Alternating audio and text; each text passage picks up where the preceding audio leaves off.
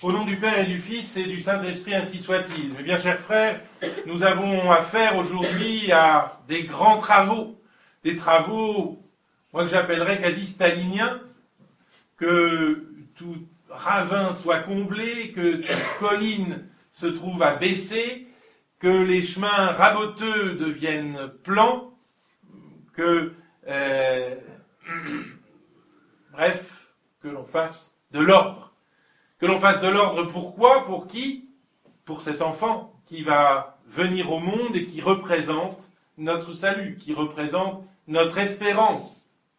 Pourquoi faut-il à nouveau faire ces grands travaux?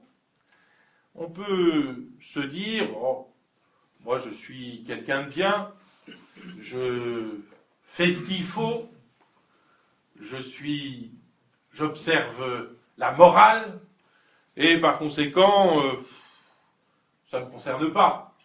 Je, comprends très bien qu'on dise ça pour les autres. Mais pour moi, euh, ça n'a pas beaucoup d'intérêt. Et je, crois justement qu'il faut se dire exactement l'inverse. Pourquoi?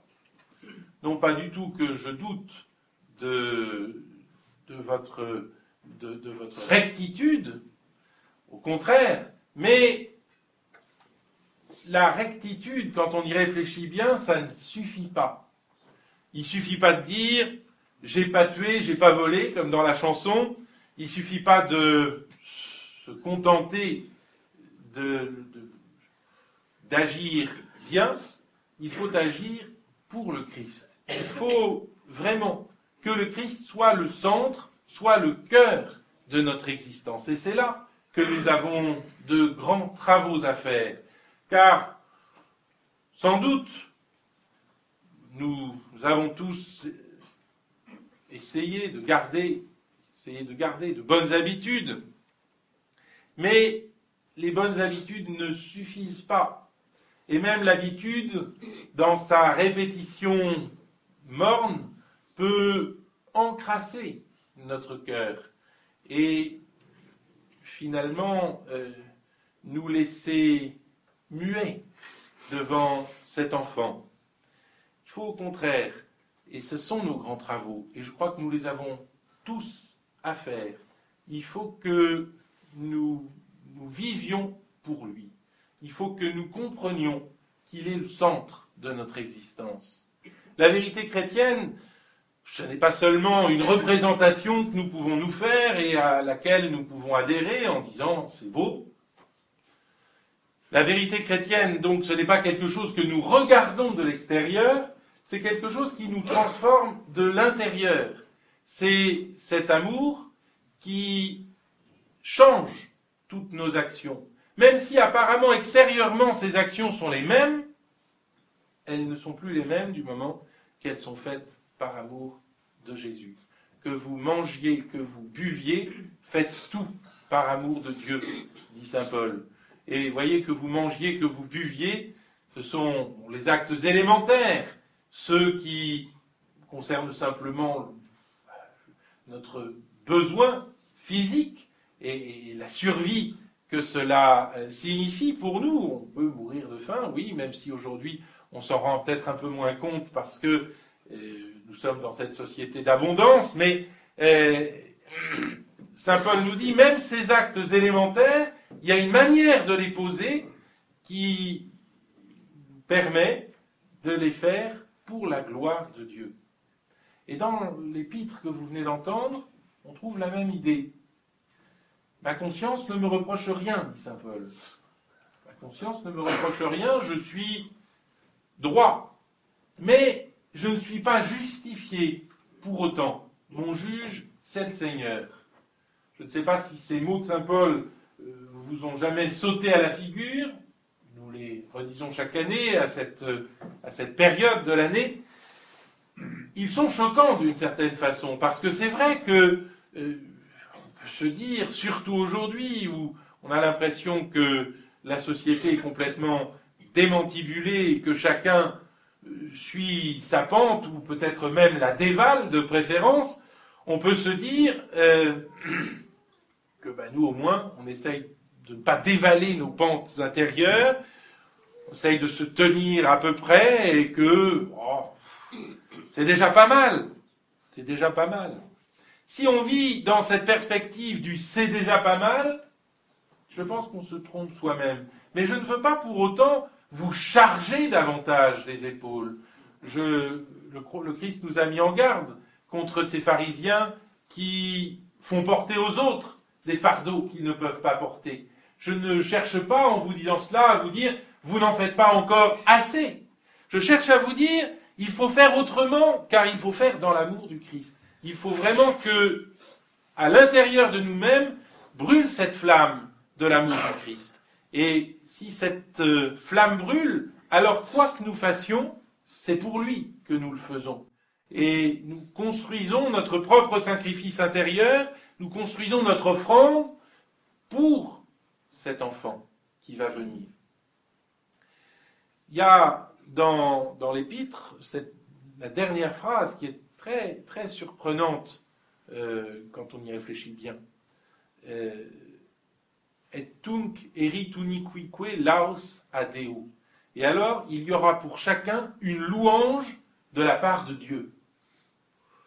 Vous avez peut-être laissé passer ce, cette phrase dont vous connaissez les termes. Alors ça, le, le ronron religieux de cette phrase est clair, ne vous surprend pas, mais que Dieu puisse nous louer et puisse chacun d'entre nous nous louer, non pas louer les plus grands saints, non pas seulement louer ceux qui, de manière visible, ostensible, j'allais dire, sont à son service, mais louer nos petites vies, avec euh, toutes les petites choses qui s'y trouvent à faire, ça c'est extraordinaire. Et comment est-ce que cette louange peut nous venir de la part de Dieu? Eh bien, je crois encore une fois que Saint Paul nous en donne le mode d'emploi, que vous mangiez, que vous buviez, faites tout pour la gloire de Dieu. Il ne s'agit pas donc de faire plus, il ne s'agit pas de faire peser sur vous des fardeaux que vous ne pourriez pas porter, et Dieu sait combien le Christ condamne les pharisiens de le faire. Mais il s'agit au contraire d'alléger notre charge en considérant que tout ce que nous faisons, c'est par amour que nous le faisons. Tout ce que nous faisons, c'est avec cœur que nous le faisons. Quelles que soient les difficultés, quelle que soit la stérilité apparente de nos occupations, quelles que soient les tristesses ou les états d'âme qui nous assaillent, l'amour est plus fort que tout cela. L'amour est plus fort que tout cela. Je sais bien que, là aussi, c'est un mot que vous entendez souvent, l'amour, l'amour, et vous allez dire, voilà, si même au centre Saint-Paul, on se met à parler d'amour, alors on n'est pas sorti de l'auberge, et la guimauve va de beau jour devant elle. Mais, qui à placer l'amour au cœur de nos vies, sinon justement cet enfant que nous attendons. Car c'est par amour qu'il est dans la mangeoire des animaux de l'étable. C'est par amour qu'il s'est approché de nous jusqu'à se faire l'un d'entre nous. Et il est juste que nous lui rendions amour pour amour. Mais il est juste que nous fassions de cet amour le cœur de notre existence, encore une fois. Et c'est peut-être là que nous pouvons nous livrer à l'ultime examen de conscience avant Noël et nous préparer à cette confession de Noël qu'il est bon de faire. C'est en nous demandant est-ce que vraiment ce que je fais, je le fais par amour? Ou bien est-ce que je le fais par habitude? Ou bien est-ce que je le fais par lassitude? Car malheureusement souvent, les choses, nous les faisons souvent par lassitude. Il faut que l'amour revitalise notre élan intérieur. Il faut que le Christ advienne non seulement dans la crèche de Bethléem, mais qu'il advienne dans notre cœur. On peut imaginer que cette idée, que le Christ advienne dans notre cœur, est d'ordre purement métaphorique, que c'est une belle image une fleur de prédicateur, si vous voulez. Mais pas du tout. Si vraiment nous faisons tout par amour du Christ, si consciemment lorsque la lassitude nous prend, nous réagissons, nous contre-attaquons par amour du Christ. Si nous revitalisons notre volonté par amour du Christ, eh bien, le Christ naît en nous. Il ne craint pas de naître en nous, comme il n'a pas craint de naître sur la paille rude de la crèche. Le Christ ne craint pas d'assumer nos misères. Le Christ, comme dit Saint Paul, s'est fait pécher pour nous. Moi, j'oserais pas vous dire une chose pareille. Saint Paul le dit, on peut donc le répéter en toute sécurité, non pas que le Christ ait péché, mais le Christ venant dans notre humanité, lui qui est l'innocent, assume les péchés du monde. Et non seulement il les assume, mais il en est la victime. Il se fait pécher pour nous.